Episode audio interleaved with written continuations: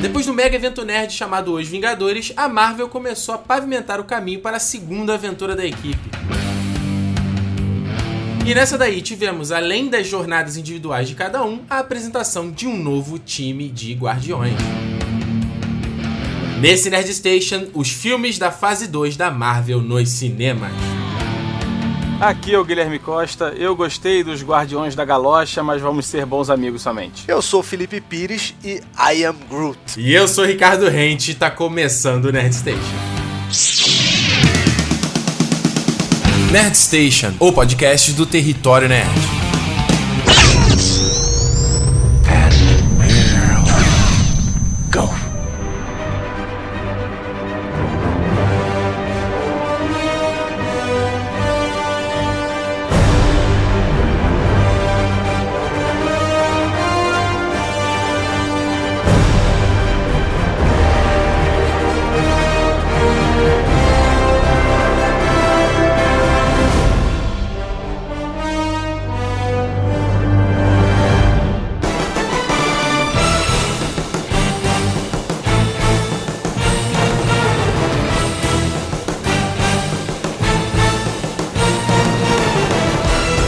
Só, em 2002 a gente teve aí os Vingadores e que foi, né, aquela, aquele orgasmo nerd no cinema, que onde a gente ia imaginar que a gente ia ver um grupo de heróis, os grandes super-heróis se reunindo para cair na porrada contra os vilões. A gente teve isso em Vingadores e não por acaso que o filme se tornou a terceira maior bilheteria de Hollywood. Foi um mega sucesso pra Marvel que muita gente não acreditava na época quando o filme, né, quando eles começaram a Marvel Studios lá com o Homem de Ferro em 2008. E é até engraçado, né? A gente pensar como o, o, os caras foram ambiciosos, né? Eles começaram com Homem de Ferro e já deixaram o pontapé pro, pro Vingadores, né? Já deixaram? Sim, cara. Tem a cena pós-créditos. Ah, com a cena do Nick Fury, é verdade. Tinha esquecido que era nesse filme já. Mas o, o que eu acho legal do, dos Vingadores foi que é um filme que conta a origem de uma equipe de heróis e não é maçante falando sobre a origem de heróis, sabe? E é como se eles se juntaram por um objetivo comum e, olha, nós somos uma equipe. Ah, ok, então vamos continuar É, assim. tem, tem a vantagem que é uma, uma equipe de todo mundo que a gente já conhece. É, né? não é um filme de origem, né? O Vingadores não é um filme É, de origem. por isso que eu não preciso explicar tanto. O, o Vingadores é porque a equipe dos Vingadores é uma, uma equipe separada, tem ainda heróis que precisam ser apresentados.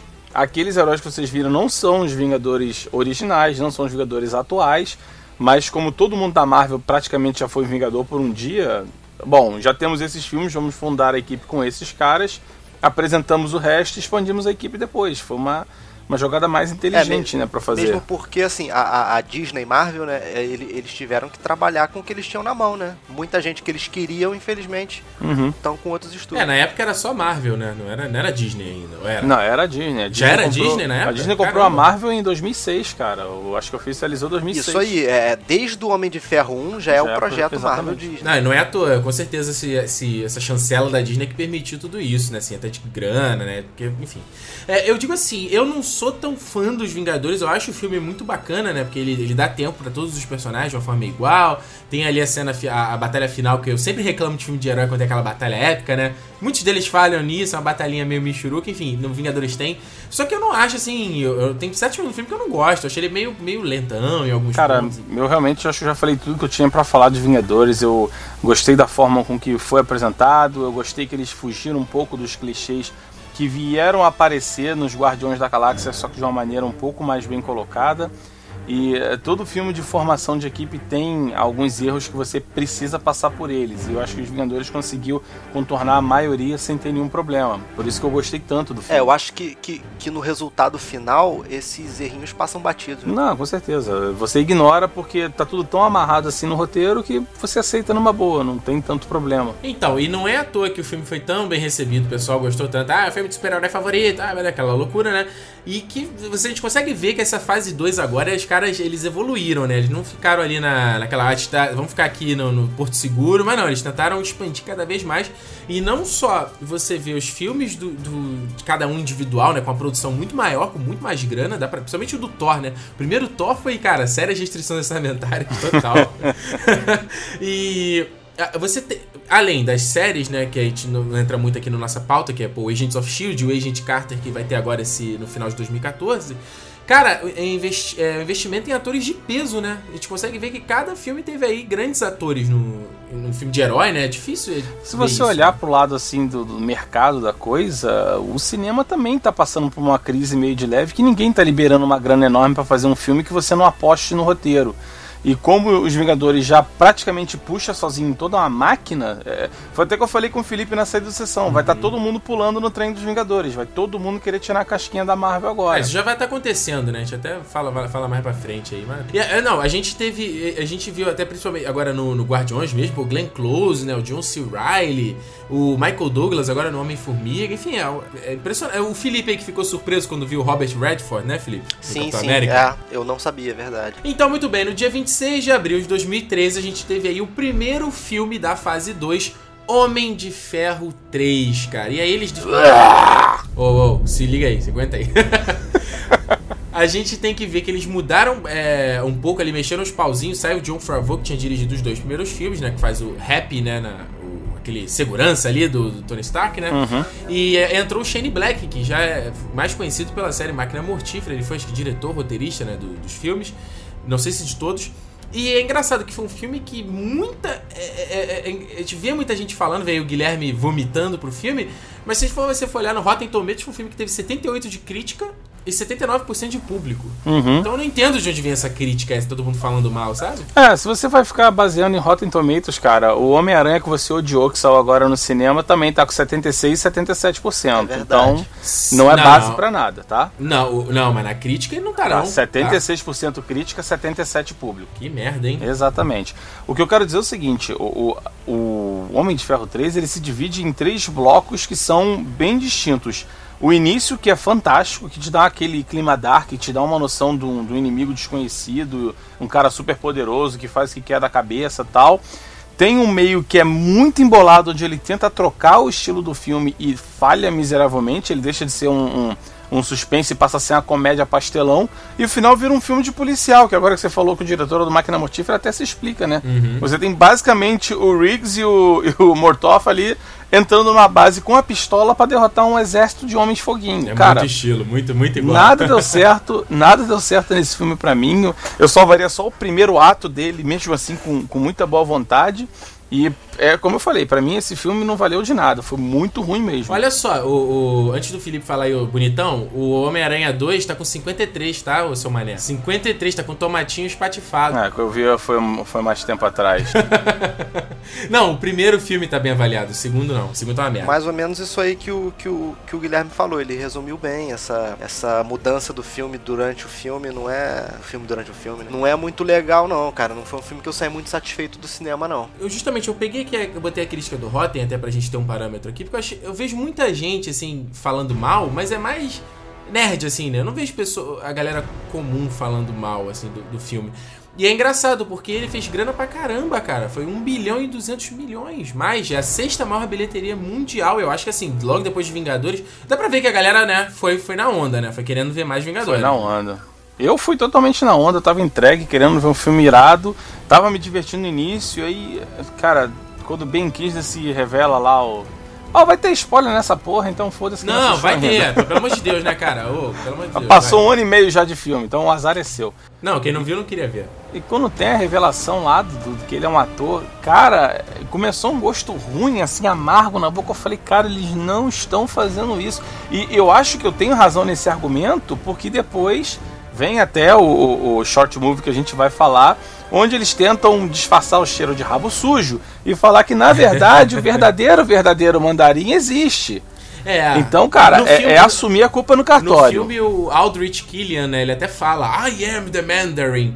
Cara, eu, olha só, Guilherme, eu entendo, a gente já conversou até, acho que até falou aqui de Nerd 6 também, eu entendo completamente quem critica isso, e eu no cinema também não sabia muito o que sentir na hora, mas, cara, é, eu, eu entendi a ideia, assim, pô, queria fazer uma coisa diferente, coisa de ser o, o, vilão é um vilão midiático, né? Eu acho legal a ideia. Talvez, quando a expectativa não.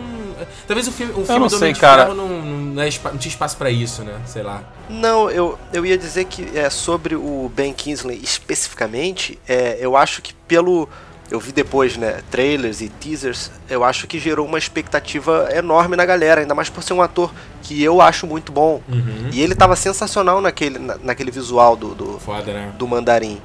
E todo mundo esperava, porra, vamos ver, e chegou eu lá. Achei, eu achei que ele poderia ser o, um novo Joker, sabe? No sentido de ser um vilão que faz mais do que promete e que vai te deixar nervoso só de entrar em cena e tal. E os caras desperdiçaram essa chance. Foi, para mim foi jogado fora.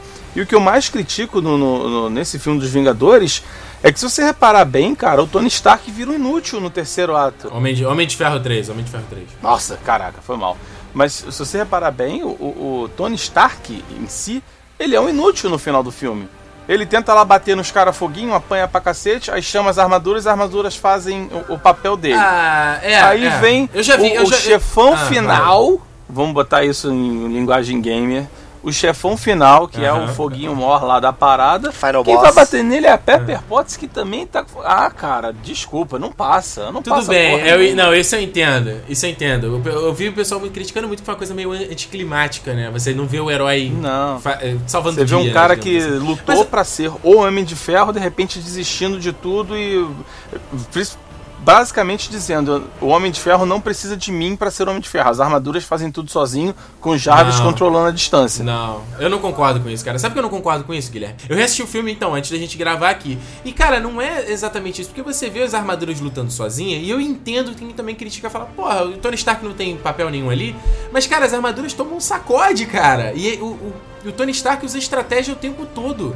E eu, o que eu acho mais legal nesse filme é justamente mostrar que o, o, o Tony, o Homem de Ferro, não é, ele, não é a armadura, é ele, entendeu? Então essa coisa dele conseguir. O que eu mais gosto nesse filme é isso, é ele é, tendo que se virar sem armadura, usando de estratégia, ele cria aqueles aparatos pra invadir a mansão lá do mandarim. Eu acho isso muito foda. E pra mostrar justamente, até, no, até, até porque no final ele lá se revela, ah, eu sou o Homem de Ferro. Justamente, eu sou o Homem de Ferro independente da armadura. Por isso que. Tá, é, é um É, argumento contraditório demais, cara. É contraditório demais. Por porque lá no meio do ato, quando ele tá invadindo a mansão, beleza, ele é o Homem de Ferro, ele é o cara super inteligente que ele se vira tudo. No final, ele tá usando estratégia pra fugir, cara. Ele tá pulando de negócio em negócio porque ele tenta bater em alguém, apanha e cai no outro andar, aí corre pra esconder atrás do Porque ele é container. humano. Ele é humano, Guilherme. Ok, cara, se ele é humano, ele precisa da porra da armadura, cara. Ele lutou É. contra um deus no, no, no filme anterior e agora tá fugindo do Homem Foguinho, pô. o Homem Foguinho. Eu acho que é uma coisa mais conceitual, assim, enfim. É, o, o que eu acho interessante desse filme é, é, um, é uma- um medo que eu tinha antes de assistir dele. Era tipo assim, ah, a gente tem os Vingadores agora, então a gente não vai... O, o o- vai ser um repeteco do Homem de Ferro 2, né? Que o Homem de Ferro 2, ele, boa parte dele é dedicada a criar pontes pros Vingadores. E dá pra ver que é um filme que não é, ele continua um capítulo da história do Tony Stark, ele encerra um capítulo da história do Tony Stark. Isso pra mim foi uma coisa que eu mais, mais, mais gostei, entendeu, desse filme. Por isso que eu não desagradei tanto, assim, como a maioria. Ah, mas em nenhum momento eu achei que teria nada a ver com os Vingadores. Eles, se eles vão aplicar o mesmo tipo de filosofia que tem nos quadrinhos, não é quando um cara tá com o cadastro desamarrado que vem os Vingadores pra amarrar o pé dele, sacou? Mas foi o que a maioria da um- galera achou, Guilherme. Que Ah, toda mas hora- a galera, o povão é muito, o bom senso é muito baixo. Quem lê quadrinhos e conhece a história sabe que não vai ser sempre assim. E tanto que se Não, você tem que colocar, se você colocar todos os filmes da fase 2, por exemplo, é, meio que lado a lado, o, você pode dizer, o Homem de Ferro não recebeu ajuda porque a SHIELD estava sendo destruída por dentro. Pronto, Sim. tá resolvido. Mas na época que o filme saiu, eu vi uma galera, não, cadê o Thor? Cadê o Capitão América? Pô, acho que era uma coisa até meio óbvia, né? Se imagina, gente, cara, tá cada um resolvendo seus próprios É, problemas. aí né? você fala, ó, olha pro teu ingresso, você foi ver Homem de Ferro 3, não Vingadores 2. Então sossega esse rabo aí. Mas, não, mas dá pra ver até que os caras estão ouvindo o público, porque embora a aceitação do filme tenha sido grande, assim, no sentido de, pô, sexta maior bilheteria do mundo, é, eles tentaram dar uma arrumada no Mandarim, de falar, pô, vamos tentar fazer uma coisa totalmente, assim, disruptiva com o Mandarim. Mandarim é, um, é o vilão midiático, como eu falei, é um ator, enfim. Ah, não deu certo? E aí eles lançaram no Blu-ray do Thor, no, em 2014, o curta All Hail the King, que a gente não viu aqui, né, nenhum de nós vimos, eu só li mesmo. E no filme dá, dá uma deixa aí de que, na verdade, o verdadeiro mandarim existe e que o Trevor Slater, né? Slater, alguma coisa assim, que é o, é o Ben Kingsley, ainda é o ator. Mas de que tem aí um, um, um vilão maior. E eu reassistindo o filme, até o cara falando, o que, que você falou pro Tony Stark? Aí ele faz uma cara seriona, eu não contei nada e tal. Aí eu fiquei, pô, será que... Será que você faz... Oh, it's all part of the plan? Ou eu tô sendo ingênuo? Mas aí, é, ainda em Homem de Ferro 3, Qual foi a cena pós-crédito mesmo que eu esqueci? Do Homem de Ferro Ah, 3? ele no. fazendo no divã com o Bruce Banner. É, foi Ah, inútil e desnecessário. Será, cara? Será? Não sei. Será? Porque é só um gag de comédia ali. Ah, eu não sou esse tipo de doutor. É, Pronto. Mas sabe uma coisa? Sabe que eu não tô sendo levante de falar essa coisa? Será que é só isso? Porque muita gente, é, como você falou mesmo, ah, o, homem- o Tony Stark é inútil, as armaduras lutam sozinho por eles. Só que essa parada vai é, é o que vai gerar o vilão do Vingadores 2. Então, tipo, tem uma. Sabe? É, embora no filme ali tenha, não tenha ficado tão amarrado, de repente pra uns ou pra outros, mas é uma história que eles. que vai ter um arco maior lá na frente, sei lá, né? Então, eu não vou ser levando de dizer que, ah, não é O que inútil. você diz de ser inútil é a questão do final do Homem de Ferro 3. Não, então, mas então, justamente isso que eu tô falando. Pode não ser, sei lá, velho. Enfim, quando esse Homem de Ferro 3 aí, polêmico e tal, a gente veio no final de 2013, dia 1 de novembro, recebeu Thor, O Mundo Sombrio. E aí eles tiraram o Kenneth Branagh, que tinha sido o diretor do primeiro filme, que eu acho que não fez lá um trabalho muito ajustado assim à proposta. O primeiro filme do Thor é meio esquisito, bem esquisito. E eles trouxeram o Alan Taylor, que foi o diretor do Game of Thrones, de alguns episódios do Game of Thrones, óbvio. E o filme, pô, eu não sei vocês, mas ele é muito, bom. superior ao primeiro, né? Ah, com certeza. É, muito, demais. Nem se compara. Eu acho que uma a principal diferença que tem do, do Thor 2, né, do mundo sombrio pro anterior, é que eles começam a explorar um pouco mais do lado místico de Asgard, no caso da- do universo do Thor, para que isso seja conectado ao, por exemplo, até o Guardiões da Galáxia. Porque o que acontece é o seguinte: você tem os heróis mundanos e você tem os heróis cósmicos. Em algum momento eles têm que se encontrar. Você não pode simplesmente jogar e dizer que está tudo no mesmo universo. O Vingadores 1 meio que forçou essa barra com o Loki, que era um semideus, trabalhando pro Thanos, é, no, no final de uma cadeia lá, trabalhando pro Thanos. Se você não desenvolve um pouco mais da mística que tem, que são coisas que, que nós humanos aqui, por exemplo, não vamos conseguir enxergar, como é um objeto lá de, de que tá todo mundo lutando para ter no mundo sombrio, você não vai conseguir adaptar isso mais para frente quando você precisar botar o Thanos com a sua, o seu Gauntlet lá, ou a sua Caralho, qual é o nome do Manopla Gauntlet? do Infinito. Manopla do Infinito. Manopla é um nome escroto pra caralho, só pra deixar bem claro. É o nome, da, é o nome do item, da armadura, pô. Eu sei, mas Manopla é um nome escroto, ponto. Ah, tá bom. Vai. Eu acho que fazendo esse link aí, que até no final já aparece o Collector no- recebendo a, a- o que seria a primeira esmeralda, a primeira joia do infinito ali, Aham. eu acho que já dá, pra quem já assistiu, pra quem leu, tem até uma história excelente do, do Infinite Gauntlet da, da Marvel, pra quem já leu aquilo ali, você começa a pegar esses detalhes. Cara, estão começando a montar o, o- a manopla aqui, daqui a pouco vai ter que aparecer mais gemas, e apareceu a segunda agora, e daqui pra frente, cada filme vai ter que ter um deles. Então todo mundo começa a pegar esses detalhes. E se você não coloca isso num filme que tem o ambiente para tal, que pra mim o Thor foi o melhor, colocar, o melhor local para se ter isso, ia ficar muito jogado. Então eles meio que diluíram a história em todos os filmes pra chegar no final e juntar num ponto só, né? Não, é, esse, esse segundo Thor ser, ser quase que totalmente cósmico, eu, eu particularmente adoro, cara, porque É diferente, né? isso é muito pouco explorado, né, cara? Até assim, saindo um pouco da, da, da Marvel, o Super-Homem, por exemplo, que quem acompanha quadrinho vê que é um, um, um herói muito cósmico, é o tempo inteiro é, é, batalha no espaço, e no cinema nunca foi, né, cara? No cinema o pessoal sempre manteve ele muito na Terra. É, até que esse último Superman que o Ricardo adora, ele ele pega um pouco disso naquele início, né, que é bem diferente, mas no geral ele se mantém mui- muito na Terra. E, e, e eu gostei de- desse Thor ter sido feito totalmente no, no- totalmente não, quase que totalmente, né? É, e eu acho que até porque eles tiveram mais grana nesse filme, você. Eles conseguiram. Você consegue ver que dá pra. é, é, o mundo de Asgard ali no primeiro filme, ele parecia um fundo de computação gráfica só. Nesse, você aparece os guetos, os corredores, sabe? Você vê a galera lutando. É, é, acho que torna o mundo mais vivo, né? Até pra. pra gente se assimilar, pra não parecer essa coisa cósmica alucinada. né, para não parecer intocável e o resultado na, na filmografia é que pô, aquela cena do, da- do enterro lá do, de juntar o personagem Da é Frigga, lindíssima cara. Frigga, acabou, não tem.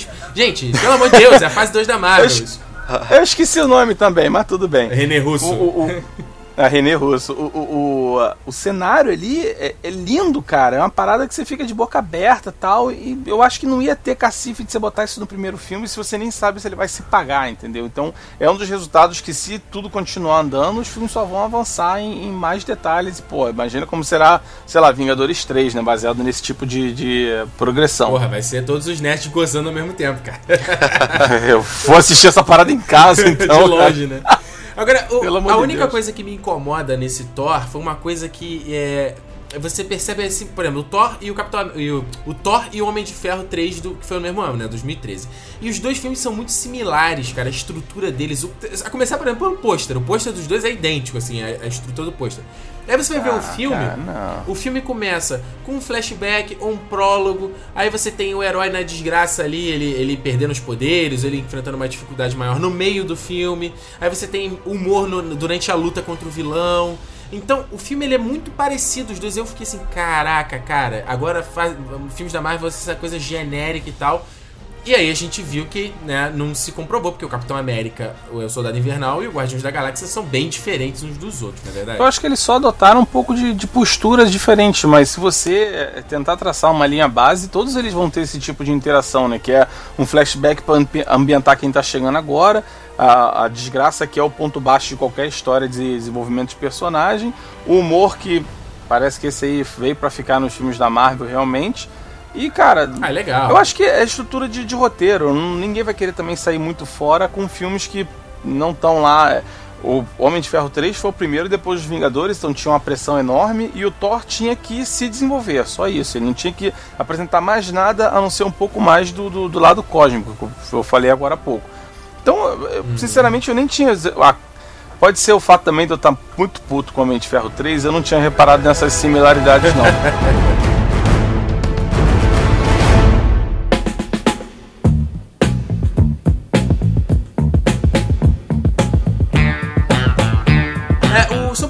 América Soldado Invernal vocês podem procurar aí. Tem o Nerd Station 19, a gente falou sobre o filme, um, um programa inteirinho dedicado a ele. Então é só entrar em territorionerd.com.br, o link tá no post. Vocês podem ouvir o programa inteiro sobre o Capitão América. Que eu revi ontem, por acaso. Review? E aí? Sim, Continua? Sim. Reitera tudo que você falou no programa?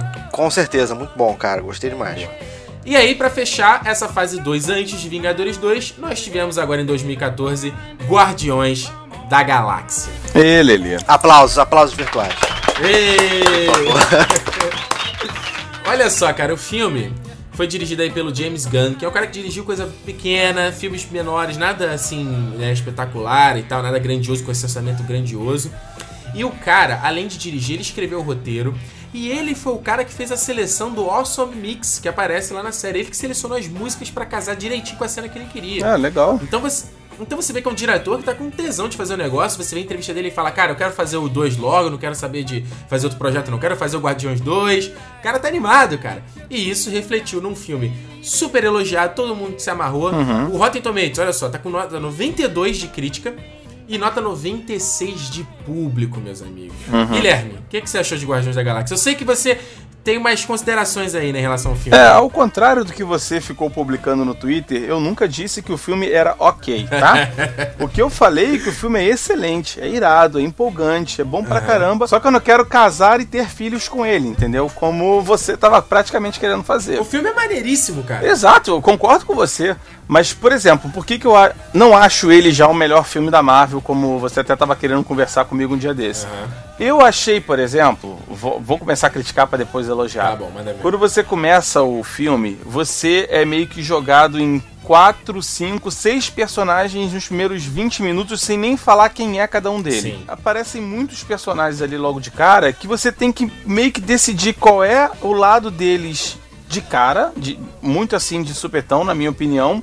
E aí, quando um dos personagens resolve trocar de lado, vamos botar isso entre aspas, você vira e fala assim, ué, mas por que, ela fez isso? Que motivação ela tem? Você não conhece o background do personagem para sair aceitando aquela associação que o filme te entregou, uhum. entendeu? Entendi. Então é uma coisa que eu achei, olha, ficou muito jogado e tal, mas não tira muito. Então você acha que o, o filme tem uns, uns, uns tropeços leves? É muito de leve, não é, não é porque que tira a mágica de nada. Eu acho que os Vingadores levam uma certa vantagem exatamente por causa disso. Cada personagem lá teve a sua apresentação praticamente num filme próprio, então você já tá familiarizado com muita coisa quando chega lá. Uma atitude do Homem de Ferro no, no- nos Vingadores, você já consegue responder por que, que ele fez isso, porque tem dois filmes dele com a mesma atitude antes, entendeu?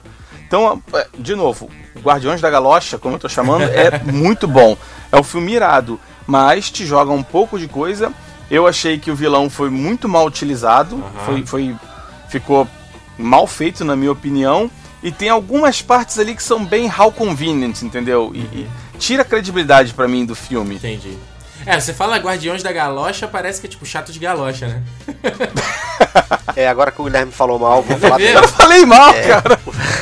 Vai. Não, é muito divertido, cara. O filme. É, a principal característica do filme é que ele não se leva a sério. Eu acho que é o, o grande trunfo dele. É, é porque ele cria aquele lance do presentinho no início e chega no final a gente vê o que que é. É aquela hora que é muito boa, cara, que eles se encontram e fazem a rodinha e eles debocham disso, que é um ah, clichê. fantástico, fantástico.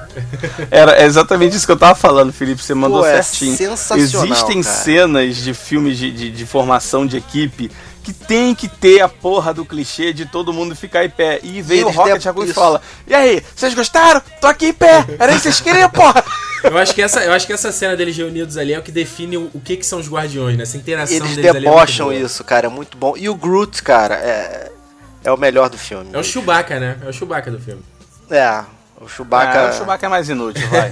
um pouco mais, né? E, o- e o, e o Rocket é o Han Solo, seria isso? É, por aí. É, que tem muita gente, na tem tanta Não, gente empolgada. não, Deixa eu não, falar. Não, não, não. Deixa eu falar. Gente, falta muito. Deixa eu falar. Falta muita autoestima pro cara ser Han Solo, brother.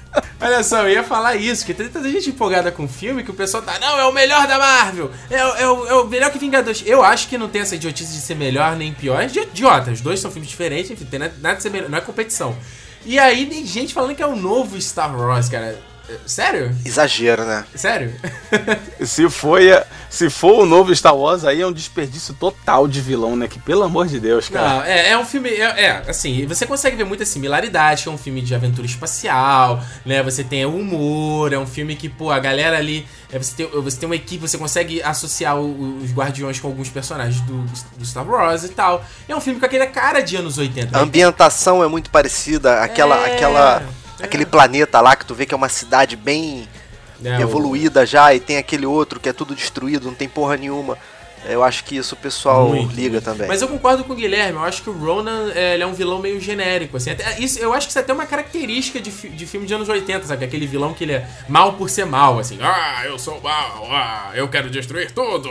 É, mas é, é, na questão de, de desperdiçar vilão, então eu acho que a comparação com Star Wars é, é válida, porque depois que eles desperdiçaram. É, cara, o, o- Darth Maul, porra, que é um. É. Que é um cara não, que mas isso aí não é visualmente- Star Wars, não, cara. Desculpa, isso aí já não é Star Wars, não. Tá, é o George Lucas. É. Tudo bem, tudo bem. É, eu vi gente falando que o Guardiões da Galáxia é, é um Star Wars se o, é, seria o Star Wars se o George Lucas tivesse senso de humor, entendeu? Porque o filme, eu acho, eu, eu vi até gente comentando que o filme, o, o Guardiões ele, ele omite algumas coisas ali, algumas, por exemplo, desenvolvimento do Ronan, por exemplo, a coisa da Gamora de mudar de lado e tal, é meio repentino. Ele, ele prefere perder nisso, mas pra ganhar em ritmo, sabe? Que eu acho que o, o- o que é o principal desse filme é ritmo. É de você não se sentir cansado, sabe, no cinema. O filme em- É, em- nem um pouco. Nem um pouco. o filme vai, cara, né? O filme vai num tempo muito bom. Então, eu acho que. Enfim, né? Os caras cortaram, perderam do lado e pra ganhar do outro, né? É, enfim, eu- não sei se eu faria essa mesma decisão. Como eu falei, acho que qual é o nome daquele grandão mesmo, o fortão, que eu esqueci o O nome? Drax. Esse cara, a Gamora e o Rocket Raccoon, eles têm mudança de lado muito repentina que pra mim ficou how Aham. convenient, sacou? Ah, precisei, mudei de lado porque o roteiro precisava, então... Ah, o, fi- o filme tem muito texto, texto é, fala expositiva, né? Que é quando assim, ó, personagens falando o que, que tá acontecendo, né? Tipo, é igual o Rocket lá É, desativa. exposition, né? É, exposition, exato. Ele a desativa a gravidade e a Gamora tem que falar: Nossa, você desativou a gravidade só lá de fora e não daqui de dentro. Tipo, caraca, É. a gente já tá vendo isso, sabe? Thanks, Captain Não, Obvious. e quando, e, e- e É, quando ele exato. diz que precisa da perna do, do, do maluco pra fazer o negócio? Não, e, eu, todo Muito mundo bom, saiu do filme, bom. principalmente as meninas que viram o filme já, a cena. Ah, eu quero ter um, um, um Groot que dança, não sei o que. Cara, eu quero o Rocket Raccoon com porte de armas, cara. É isso, não é exclusiva de menina, não, cara. Eu também queria sair de cinema querendo o bonequinho deles. Mas isso aí já depõe contra o seu patrimônio, né? Eu prefiro ter um guaxinim com porte de armas, esse é muito mais irado. Um guaxinim desbocado Aliás, de o preferência. Groot e o Rocket Raccoon são personagens que fazem né, o filme acontecer, que são dois personagens digitais, né, cara? Eu tinha muito medo que esse filme ia, ia fracassar por causa disso. Não, eu achei que a dublagem ficou ótima. Não tô me referindo ao Groot porque não tem dublagem naquela porra. Porra, como não? Eu achei interessante o Vin Diesel ter, ter se comprometido a gravar em sei lá quantas línguas a frase pra, pra que ficasse na voz dele Isso é mesmo. pra compensar o que Mas ele ganhou, o- né? Não, é. E É, o cara talvez, né? Talvez. diferentes também. O Vin Diesel é louco pra fazer um filme da Marvel, cara. Ele tá soltando um verde aí, quer fazer os inumanos aí. E falou, ô Marvel, ô, tô aqui, tô disponível, hein? Ó aqui. E, e também É legal, velho. merecendo o Bradley Cooper fazendo Rocket Raccoon, eu achei que ficou. é, Você tem que prestar muita atenção pra reparar que é ele realmente, porque tá bem diferenciado, né? É, exatamente. E o cara do Walking Dead, Michael Hooker, que eu conheci ao vivo, gente boa pra cacete. Michael Hooker, é. Cara, ele é o primeiro caipira espacial, cara. Mandou muito, né? Mandou muito. Mandou muito bem. Mas então, olha só, você, eu sei que você criticou, falou, ah, o filme tem isso, tem aquilo, ah, não sei o que, bebê. Mas vem cá, todos os filmes da Marvel não tem isso? Não tem essas pequenas falhinhas, pequenos Tem. tropeços, pequenos textos exp- é, expositivos? Sim, não, tipo, tem. na, soma, na soma de tudo, Hum, Não. você colocaria o Guardiões em que posição? Ah, eu ainda acho Vingadores um pouco melhor. Também, também. Mas eu acho que é mais pela. É como o roteiro se comporta, entendeu? Essa questão do How Convenient no roteiro do Guardiões pegou mal pra mim, entendeu? Eu falei, ah, não, cara, puta. Não, não só joga na minha cara, me convence que isso pode acontecer. O principal caso é o Brutamontes lá, que leva uma surra e fala: Ah, quer saber? Sou amiguinho de vocês agora, vocês têm razão. Então, pra mim não desceu. Eu achei que foi, foi meio falho. Mas ainda acho que o, o porra, Guardiões da Galáxia, sei lá, tá num top 2, talvez top 3 aí com o Capitão América 2, que também foi um filme que eu gostei demais. E eu acho que a Marvel tá no caminho certinho pra continuar surpreendendo aí e roubando meu rico dinheirinho por anos a vida. Então, então é, o melhor, melhor dessa fase 2, ninguém quer eleger nada? É, cara, muito difícil entre Capitão América 2 e o Guardiões. É, também, cara. também diria isso. É, eu, Guardiões, all the way, cara. Aliás, o. É, é, Você já foi ver quatro vezes, eu né, fui cara? duas vezes, mas vou uma terceira.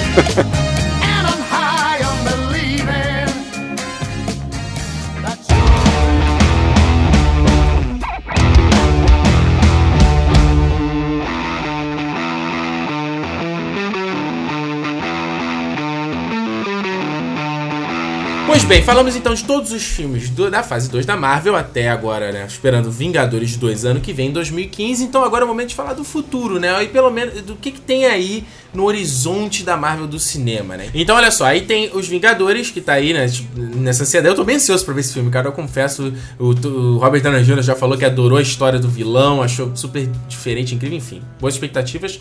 E aí em 2015 a gente vai ter também o Homem-Formiga, dia 17 de julho. Michael Douglas como Hank Pym, Paul Rudd como Scott Lang, Evangeline Lilly como Hope Pym e o Corey Scott, que pra quem assistiu aí o House of Cards, ele vai fazer o Darren Cross, que é o Jaqueta Amarela, vai ser o vilão aí do filme. E o Homem-Formiga teve polêmica agora por conta do. do é, Edgar Wright, né? Que era o, o diretor do Scott Pilgrim, que o Guilherme te adora o filme. Era diretor, já tava tocando o projeto Homem-Formiga desde antes do primeiro Homem de Ferro. E aí botaram o cara pra correr, tiraram ele da direção e agora chamaram outro camarada. É, mas pode ter sido só alguma coisa sair, de.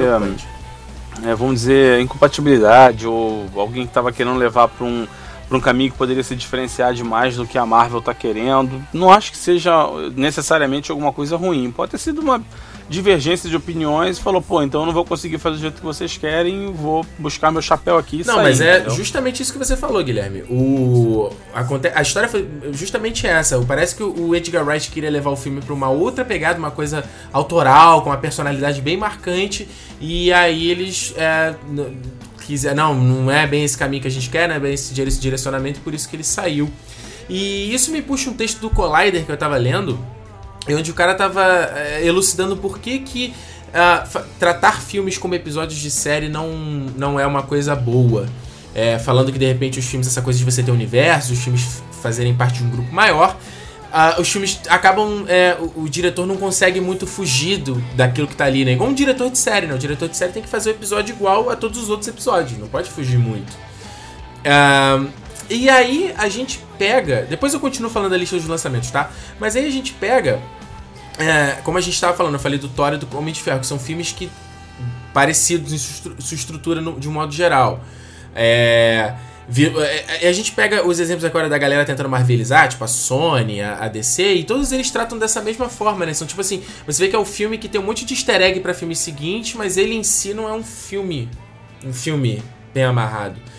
Vocês acham que. Vocês concordam com esse texto? Vocês acham que essa coisa de tratar filme como série é uma boa? Não, eu, eu não acho que seja uma boa, mas eu acho que, principalmente a parte Marvel, Marvel Disney, eu acho que eles têm capacidade de fazer filmes independentes e que amarrem todo esse toda essa trama para ter um, um- um capítulo final, né? Que é sempre o filme dos Vingadores. Foi assim na fase 1, agora na fase 2 vai terminar com Vingadores 2 e a fase 3 vamos ver, né? E quando você faz esse tipo de estratégia de colocar como se fossem séries ou deixar interligações entre os filmes assim, você está botando muita responsabilidade na mão do, da pessoa que vai ver o filme dela acompanhar tudo, né?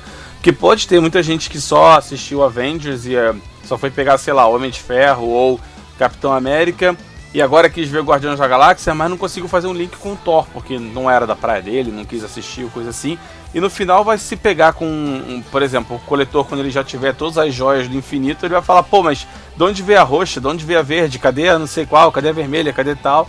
É, é um pouco arriscado, mas foi como o Felipe falou, se alguém consegue puxar isso e fazer acontecer, vai ser a Disney Mas com a é- Marvel, né? Isso aí, isso aí vai até sobre aquele lance que a gente estava conversando, que a, a, a Warner é, tirou o Super-Homem e o Batman da mesma data do Capitão América 3 para não competir, é, para não competir com eles no cinema, e foi o que a gente comentou, foi falta de, de confiança no- nos personagens dele, porque o Capitão América 3 é. É. um ponto da história que só essa galera toda nerd que tá acompanhando tudo e, e- e tá ligado no, no que tá acontecendo, vai ver o Capitão América 3. O público em geral, eu acho que eles iriam preferir ver o Super-Homem e o Batman, que são dois personagens que têm muito mais apelo. É. Eu concordo 100%.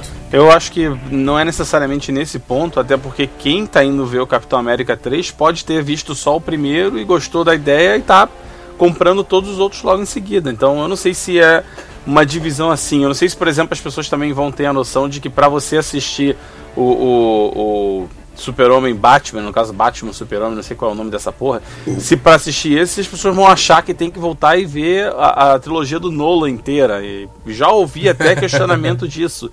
E eu acho que, sei lá, a gente não pode prever como vai ser o comportamento. Só que se eu fosse a DC, eu faria algo parecido, cara. A, a, a locomotiva da Marvel já tá vindo em alta velocidade. Não acho que seja covardia, eu acho que seja questão estratégica. Eles sabem que é uma. É uma na verdade, puxando um pouco desse filme, o do Batman, do Super-Homem, da Mulher Maravilha, de quem mais vai ter nessa porra desse filme, é uma aposta arriscadíssima. Eles estão querendo comprimir o que a Marvel fez em, sei lá, seis filmes em um, talvez dois. Eu acho que o que está fazendo de um jeito cagado. E que, pô, se não for feito com cuidado, vai Já não ser. começou. Já não começou muito bem. Não, e é, é uma- Assim, a gente não pode falar isso sem ver. Não, não. Não Homem acho de Aço é uma merda. Então. Não, Homem de Aço é muito bom. Não é, eu, é isso aí, eu tava me referindo ao começo como Homem de Aço. É, se tivesse, se tivesse um filme que todo mundo falou, caraca, que filme maneiro pra caramba, igual o Homem de Ferro 1, né? Mas não foi. E o mais louco que eu tô falando, por exemplo, a estética do Homem de, Ferro, do Homem de Aço. Os caras vão replicar no Batman, vão É, replicar tá na Mulher sendo, Maravilha, né? vão replicar tá no sendo Aquaman. mais realista como o Nolan começou com Batman, né? Então tá sendo. Eu, eu- eu tinha gente incomodada com o uniforme da Mulher Maravilha. Eu falei, porra, se você sabe o mínimo de história eh, antiga da Grécia, de Atenas, você sabe que a, a armadura era assim, a armadura era de couro marrom. Então a roupa dela não vai ser amarela e vermelha, caralho, vai ser marrom. Eu me incomodei com a atriz mesmo, que, pelo amor de Deus. né? Cara, a Enfim. Mulher Maravilha não é bombada. Ela não é a She-Hulk, cara. Ela é a Mulher Maravilha. Vê qualquer desenho da Liga da Justiça que você vai entender. Cara, mas a, a Gil, Gil Gadot, acho que é o nome da mulher, cara, ela não tem nem coxa, cara. Ok, ela É não precisa Gambito, ter coxa. cara. Ela é uma menina Ah, magra. não. Acabou. Não, eu discordo. Tem que, ter, tem, que ser, tem que ser a Ronda Rousey, cara. Tem que ser ali, ó. Tem que Ah, ter não, que não. Mulher Dragão não. Tem que Para, ter- pelo amor de Que Deus. mulher dragão, Para cara? essa Que porra. mulher, cara. Ronda é bonitona. Mulher parece um desastre de avião, porra. Cara! que exagero. Olha só. Ah, olha só, os, os filmes. A gente já que a gente entrou aqui já falando da DC, a DC anunciou 10 filmes, cara. A gente vai ter filme até 2020 da DC. E o mais louco que a gente vai ter dois filmes por ano, certo? A partir de 2016. Vai ter o Batman e Superman Dawn of Justice em 2016. Um outro filme que eles não anunciaram. E aí nós teremos dois filmes até 2020. Em 2020 a gente vai ter três filmes. Eita. E o mais louco dessa lista que eles anunciaram é que eles anunciaram em novembro de 2018 e novembro de 2021 é, Untitled Warner Bros. Event Film. Ou seja, vai ser um Liga da Justiça aí, né? Sei lá. Se for, vai ser muito tarde. É, cara, eu só sei que o que acontece é que o tre- rolou um clipe aí do Batman e do Super-Homem na Comic Con, todo mundo ficou empolgado, todo mundo agora falando que é foda. Ah, sim, sim. Que é a cena do Cavaleiro das Trevas. E que se for aquilo ali, vai ser irado. É interessante, até, até que é interessante. É, até que o teaser lá foi interessante. Eu Não, É, interessante, mas tipo, né? É tipo efeito especial, só, enfim. Ah, porra, tu É, acabou de ver o filme tá- com o Guaxinim falante, caralho. Sim, mas olha só, o Guaxinim Falante, ele é um personagem independente de ser feito de computação gráfica, é isso que eu quero dizer, tá? Toma! É, não disse nada que você falou aí. Como não disse nada, cara? O cara pode ser. Não, o único efeito especial é o cara voando, é isso que você tá achando? Não, tá, vamos explicar melhor. A cena É. é. só um clipe, é um clipe. Tipo, ela não tem desenvolvimento de personagem, nada. Então todo mundo fica, ah, que foda! Pô, pera aí, Ricardo, é um teaser Ah, de Ricardo. meio se- de, de cinco segundos, cara. Não precisava ter desenvolvimento Sim, de Felipe, mas uma- personagem. Não, não, não, cara. Tudo bem. Não, não, não, não, pode não, Ricardo. Aí vem a legal, sua maneiro. ignorância que essa cena é a mais Não, foda de toda a história do Super-Homem. Que é ele levando porrada do Batman. Não, mas então gostei. não precisa ter mais nada, a não ser você. Mas- Se você supor que vai ter essa cena no filme, já é o suficiente pra eu pagar meu ingresso e Não, assistir, tudo cara. bem, eu, eu achei a cena bacana também. Só que o que eu não aguentei foi ver uma galera.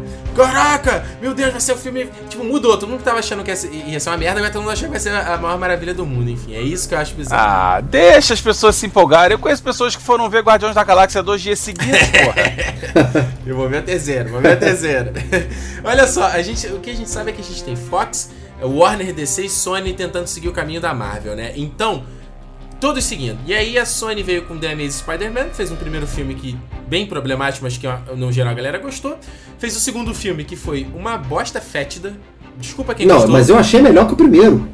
Ah, não é, cara. Eu achei melhor que o primeiro, pô. Que isso, Felipe? Que isso? Achei, achei melhor que o Em primeiro. que sentido você achou melhor? Em que sentido você achou melhor? Digo assim, achei menos pior que o primeiro, melhor. melhor Ah, dizendo. isso muda tudo, cara. Melhor dizendo, achei menos pior. Ah, é, por esse lado talvez. Ó, o uniforme exemplo, dele já foi um puta. Tudo bem que não é nada muito relevante pra você achar um filme bom ou ruim, mas já é uma, uma mudança positiva desse segundo filme, o uniforme do Homem-Aranha. Eu achei os efeitos especiais melhores. É, Ah, a cena de ação é legal. Por exemplo, aquela cena da Times Square eu achei irada, achei bem feita e tal. é, Não concordo Tá com bom, nenhum agora- desenvolvimento de vilão, mas é papo É, agora que é isso que eu ia falar. Cadê? O, o desenvolvimento do- da história foi muito boa. Ah, foi uma uma- eu, mas eu, eu, eu gostei da, da, da morte da Gwen. Não, eu não gostei. feito, Eu achei legal, achei Eu legal. achei desperdício. Então, olha só, o que conta é o seguinte, o filme, ele teve muita crítica negativa, teve uma baixa bilheteria, ele mal se pagou nos Estados Unidos, e aí a Sony, que já tava dizendo que ia fazer vários filmes eh, spin-offs, tinha anunciado, anunciou o filme do Venom, anunciou o filme do Sexteto Sinistro, não sei, filme só de vilão, né? Vamos ver o que, que vai ser isso. Aí os caras puxaram o freio de mão, cara, falando, não, o terceiro filme do, do Homem-Aranha eles já adiaram agora, adiaram acho que em dois, três anos, ah não, a gente precisa pensar melhor a história, ou seja, Oh, por favor, não deu né? certo. Por favor. É, mas o que, que é? É, Não, não tá dando certo. E eu acho que o que, que eles vão fazer? Ó, vamos fazer o mínimo pra gente manter o personagem com a gente. É, exato, exatamente. Não vamos é, desperdiçar recurso e fazer uma porrada de filme que vai ser uma merda. Então vamos, vamos fazer só aquele filme que é pra gente não perder o personagem. Eu acho que é isso que eles vão fazer. É, cara, mas aí é, é o- é o que eu tô falando. Os filmes por si só, eles são um bando de easter eggs para filmes seguintes. Os filmes nunca se. é, é, esses filmes que eu tô vendo agora, é, eles, é, eles não. Eles parecem que não terminam, entendeu? Parece que o filme vai continuar no próximo. Uhum. E, e é o que eu tô falando em relação à Marvel. A Marvel tem um universo, mas você vê que cada filme ele fecha nele mesmo. E é por isso que eu falei do Homem de Ferro 3, que ele fecha na trilogia do Homem de Ferro. Isso pra mim é um, é um grande feito, entendeu? Então, a gente vê o outro exemplo que é a Fox também, com o X-Men Dias do Futuro Esquecido. Ah, Um nossa. filme- é, foi um filme que recebeu boa crítica no Rotten Tomatoes, nota 91 de crítica, 93 de público, teve grana, e aí já anunciaram Apocalipse pra 2017, é, Apocalipse para 2016 e o terceiro filme do Wolverine em 2017. Enfim, então se, vida que segue. A Fox vem aí com um Quarteto Fantástico, reboot, que vão lançar em 2015. Pô, o Quarteto É. Fantástico tinha voltado, não achei que tinha voltado pra, Voltou. pra Marvel. Não, não, tá na Fox ainda. Eles reescalaram. Os novos atores escalados foram super criticados, principalmente o Michael B. Jordan, que faz o. o- vai fazer o Tocha Humana, porque ele é negro, e aí todo mundo, ah, não, não tem nada a ver o cara ser Não, negro. é, na verdade a crítica não foi nem o caso do cara ser negro, mas sim que. É, eu Foi acho que também. até nos quadrinhos isso aconteceu. O Tocha Humano, depois de um tempo, ficou negro realmente. ficou não, né? Ele, Torrou. ele, é, ele Bom, virou tô- negro, mas é, o que criticaram é o seguinte: não tem como eles ainda serem irmãos assim, Sim, entendeu? é, exato. Não tem como Muda ser. tudo. E, e aí o pessoal da Fox fala: não, eles são irmãos sim, não vão mudar porra nenhuma. Ok, cara, você tá indo pro lugar errado, só entenda isso. A gente tá tentando te avisar, alguma coisa tá errada Sim, aí. mas aí o que acontece foi que eles é, vazou uma imagem conceitual do coisa aí que eu achei bem bacana até. Não vi. É, vai estar tem o link no post pra quem quiser ver. Mas eles não mostraram nada na Comic Con, então tipo assim, foi uma oportunidade desperdiçada, tem uma galera, não- ninguém tá levando fé nesse filme. E eles já anunciaram uma sequência pra 2017, enfim. tá É, todo mundo eu, eu me confundi, não era o Quarteto Fantástico, não. Foi o Demolidor que o nego entregou e a Marvel falando que era essa porra, não, fica com você. Não, que isso, maluco? A Marvel tá fazendo o Demolidor pro Netflix. Então, é isso que eu falei, foi o Demolidor que voltou pra, pra, pra mão da Marvel. Voltou pra Disney, Marvel. Não foi, não foi Quarteto, não. Exato. Confundi mesmo. E terminando então aqui pra falar só dos filmes da Marvel que vai vir, a gente tem então Capitão América 3 pra 2016. Ah, o filme do Doutor Estranho também pra 2016. Ah, Tava aí especulando que seria ou Jared Leto ou o Rock Phoenix pra ser o Doutor Estranho. Ninguém fechou ainda em nada, nenhum nome. Eu voto no Joaquim Phoenix, hein. É, acho que também. Rock Phoenix tem. Jared Leto é muito magrelinho pra ser um, um Doutor Estranho de respeito, se é esse é o argumento que estão usando pra Mulher Maravilha. E aí a gente tem Guardiões da Galáxia 2 em 2017, Thor 3, Vingadores 3 sem data e Homem de Ferro 4 que não foi anunciado. Então esses são os próximos lançamentos da Marvel.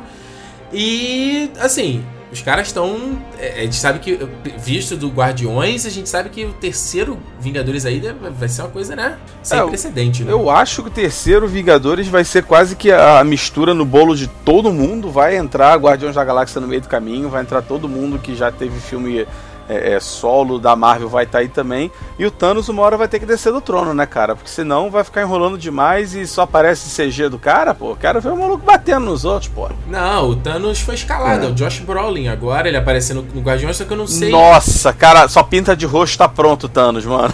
É, Ele tava É. na Comic Con até, eu achei Não, muito mas boa o Josh escolha, Brolin- gosto muito dele. Não, mas o Josh Brolin tá como Thanos no Guardiões. Eu só não sei se ele, se ele é mocap, né? Captura de performance ou é maquiagem. Não sei como é que funciona, mas ele tá ali como Thanos. E agora vem cá, pra gente fechar então o, esse, esse assunto, queria saber de vocês qual é a expectativa aí do, do Vingadores 2. O que, que vocês acham que de repente. Não sei se vocês estão sabendo muito sobre a história também. Como é que tá aí a expectativa de vocês? Cara, eu acho que eles vão ter que dar um jeito de amarrar muito bem essa questão do Ultron aparecer pelo Tony Stark. Mas do que já foi dito, realmente ele teria plenas condições de, de, criar inteligência. O Ultron é basicamente uma inteligência artificial que começa a questionar tudo e vira um robô super evil, né? Então, é, no universo da Marvel, existem três cabeças que são os mais inteligentes lá dentro. O Hank Pym é o primeiro, o Dr. Fantástico. Não, Dr. Fantástico não. O Senhor Fantástico é o segundo e o Tony Stark seria o terceiro. Então meio que deu uma forçada aí pra dizer que Tony Stark foi o suficiente pra criar o Ultron sozinho e tal. Eu não sei porque eu achei que tinha que ter já aparecido Visão pra poder aparecer o Ultron, mas eu acho que eu tô confundindo só. é, O é, Visão vai aparecer no Vingadores 2 também. ele aparece no 2 então, né? É, porque eu acho ele que- já tá até no pôster, no pôster aí conceitual, tá aí no link no post também, ele aparece já. Ah, tá. Porque eu, eu, eu sabia que a origem de um tava relacionado com a do outro, ou um veio do outro, tinha alguma coisa assim. Então eu tava achando estranho não ter tido o- nada. Quem vai fazer o Visão no Vingadores 2 é o Paul Bettany, que faz a voz do Jarvis do Homem de Ferro. Nossa, Então aí vai, tudo a ver aí, né? vai complicar, hein? É, é, o- o- os Vingadores 2, eu. Óbvio, não, não li nada, não vi nada, não sei muito bem. Tá é, sabendo aqui agora no podcast. É, exatamente, tô, tô sabendo agora. É, eu, só, eu só tô curioso pra ver como, como eles vão fazer essa, esse encontro desses dois universos. Tipo, esse, a, a gente viu agora os Guardiões, junto. Aí a gente vê, porra, o, o, o Capitão América, que são dois universos completamente diferentes. Eu não vejo o Capitão América do lado de um guaxinim com uma arma na mão, sabe? É bem, é bem, bem complicado imaginar isso. Eu, que- eu, eu quero ver como é que eles vão fazer essa ligação dessas dois, de, de todos esses filmes, né? E o Guardiões. É, isso não vai acontecer nesse 2, né? Até a galera, Eu imagino que é, não aconteça, A galera tá na é. expectativa, mas não vai rolar nesse 2 não. Enfim. É. Então olha só, pra gente fechar aqui, encerrar, botar a tampa da panela. Fase 2 da Marvel. Melhor que a primeira? Pior? Melhor. Eu acho que melhor. Era, era a tendência que ela fosse melhor mesmo. Então tá, tá batendo com as expectativas, vamos dizer assim. É, de cara, de cara você vê dois filmes, que é o Capitão América 1 e o Thor 1. Você compara com o Capitão América 2 e o Thor 2. Exato. Só essa Boa. comparação já é, já é uma, uma superioridade absurda. Exato, exato. O Homem de Ferro É. 3 traz a média pra baixo, mas o Guardiões da Galáxia leva ela pra O, cima. o Guardiões levanta, é verdade, é verdade. Tá bom. Eu não, eu não vou discutir isso aqui. Não vou discutir Tudo isso bem. aqui. Eu gosto do Homem de Ferro 3. então, o melhor filme pra vocês da fase 2, você sabe escolher? Pra mim, Guardiões. Eu, eu, eu não, não consigo dizer. Ah. Entre Capitão América 3 ou Guardiões. Eu colocaria o Capitão América 2. Quarta primeira- E tu, Felipe, não vai ficar em cima do muro? Pô? Ah, Vai, Guardiões, vai. Guardiões, Guardiões. Eu, eu vou contigo, eu Aê! vou contigo, cara. Seu vendido. Chupa, chupa, Guilherme. Isso ele não falou na outra vez, né? Eu mudei de ideia Você agora. me traiu.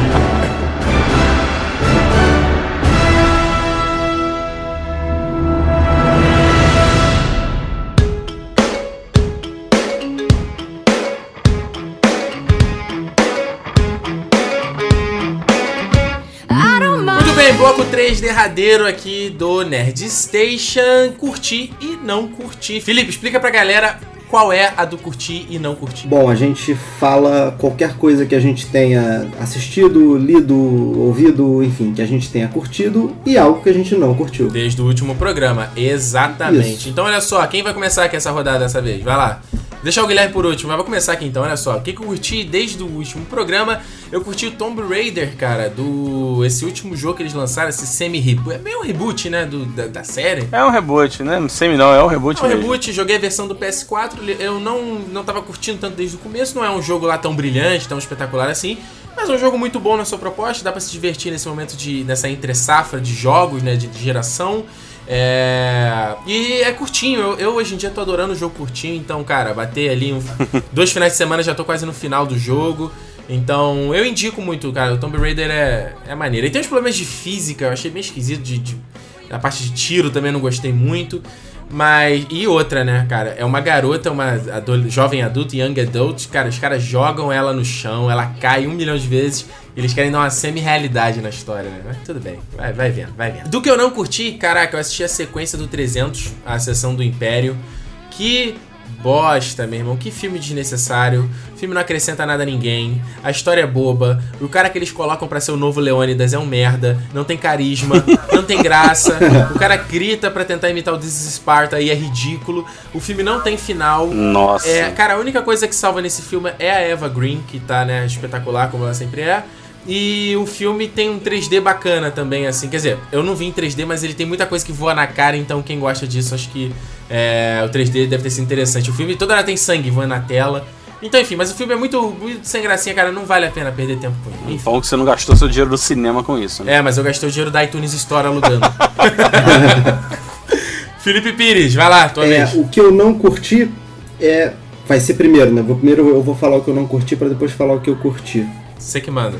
É, muito parecido com o seu não curti é o filme Pompeia que eu assisti é uma uma bela de uma bosta com o nosso amigo Jon Snow. Sabe É, nada, sabe nada. sabe nada. O, muito, muito bem feito o efeito especial muito bom, tudo muito bonito, mas o filme é bem fraquinho. É, eu vi em 3D até que. O 3D até que levanta um pouco, é até interessante, você consegue ver o filme mais um pouco, mas é muito ruim, não recomendo. Pompeia. Paul, é Paul W.S. Anderson, né? É Isso, Paul W.S. Anderson. Que é o. Merdel, Merdel, Merdel. Você quer saber a, a nota Rotten Tomato deles? Manda aí. 29% na crítica e 36% na audiência. E não é isso aí, não é à toa que. E o curtir, cara, eu iria falar o Guardiões, mas não, não vale. Esse aí tá. É, Não vale. Pois é, esse aí a gente já falou bastante. É, o meu curtir foi que eu tive a oportunidade de ver Poderoso Chefão no cinema, cara. Sabia, eu sabia que esse era o teu curtir. né? Sabia. O Poderoso Aí tem que ser Chefão no pô, cinema. curtido sempre, gente. Isso tem que ser curtido sempre. É, eu- Pô, cara, quem tiver essa oportunidade eu recomendo muito, cara. Eu nunca tinha visto no cinema. Mesmo porque quando lançou eu não era nem nascido. é, mas é, pô, foi o meu curtir, cara. Adorei. Boa. Recomendo demais. Tô pra rever, tô, tô pra rever. Quero, quero rever. Por favor. Guilherme Costa pra fechar aqui, vai lá. Eu curti. O meu curtir vai para um jogo que me surpreendeu bastante, que é Legend of Zelda: A Link Between Worlds. Ei. É basicamente quem jogou a versão do Super Nintendo, A Link to the Past, é quase o mesmo jogo. Na verdade, a Nintendo diz que é um sucessor espiritual, é uma continuação meio espiritual. Só que tem algumas Pra mecânicas. qual plataforma esse jogo? Saiu no 3DS. Ah, tá. E o interessante dele é que ele coloca algumas mecânicas novas, onde você pode atravessar paredes e tal, e muda algumas outras coisas, como por exemplo o uso de itens que passam a ser alugados e você tem um milhão de usos para cada item diferente. O lado exploração do jogo cresceu absurdamente. É um, um Zelda bem roots assim e me surpreendeu bastante. Eu sempre gostei do Ocarina of Time.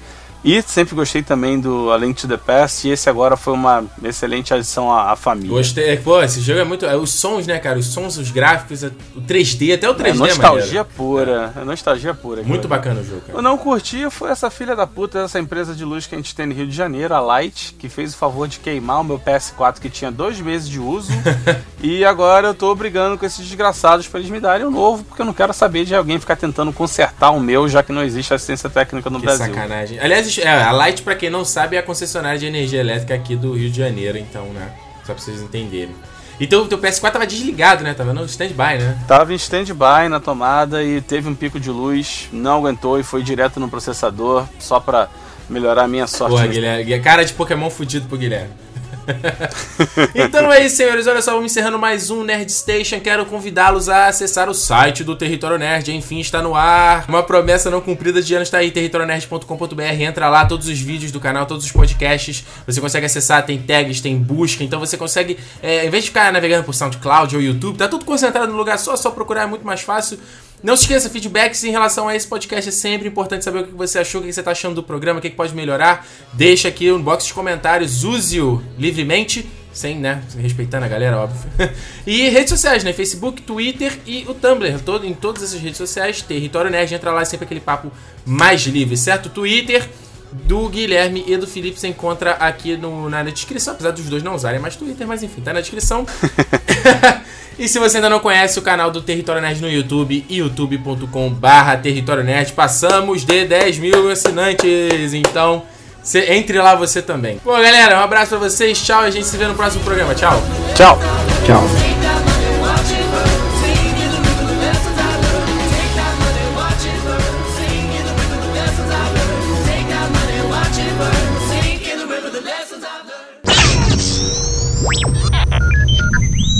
I'll be back.